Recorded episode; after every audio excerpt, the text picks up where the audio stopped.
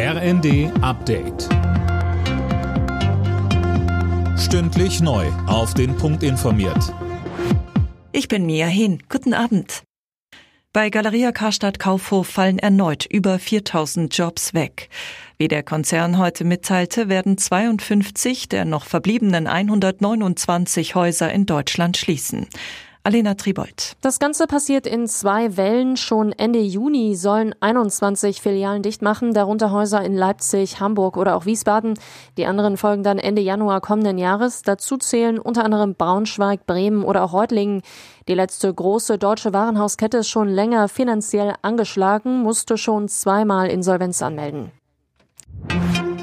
Nach der Pleite der Silicon Valley Bank in den USA sieht Finanzminister Lindner keine größeren Risiken für das deutsche und europäische Finanzsystem. Das sagte er in Brüssel. Auch die deutsche Finanzaufsicht BaFin meint, die Silicon Valley Bank hat in Deutschland keine systemische Relevanz. Nach der Amoktat in Hamburg mit acht Toten will Innenministerin Faeser das Waffenrecht so schnell wie möglich verschärfen. Man könne jetzt nicht einfach zur Tagesordnung übergehen, sagte sie beim SPD-Innenministertreffen in Bremen. Der Täter soll psychische Probleme gehabt haben. Wer eine Waffenbesitzkarte beantragt, soll bald auch ein psychologisches Gutachten vorlegen müssen, so Faeser. Wir wollen, dass künftig die Waffenbehörden nicht nur bei den Sicherheitsbehörden und der örtlichen Polizei Erkenntnisse abfragen, sondern auch beim Gesundheitsamt.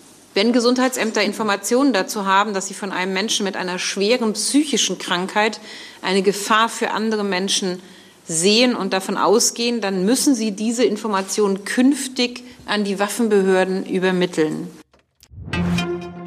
Nach der Pandemie will der Deutsche Olympische Sportbund wieder mehr Menschen für den Vereinssport begeistern. Unter anderem mit 150.000 sogenannten Sportvereinschecks, eine Art Gutschein für eine Vereinsmitgliedschaft.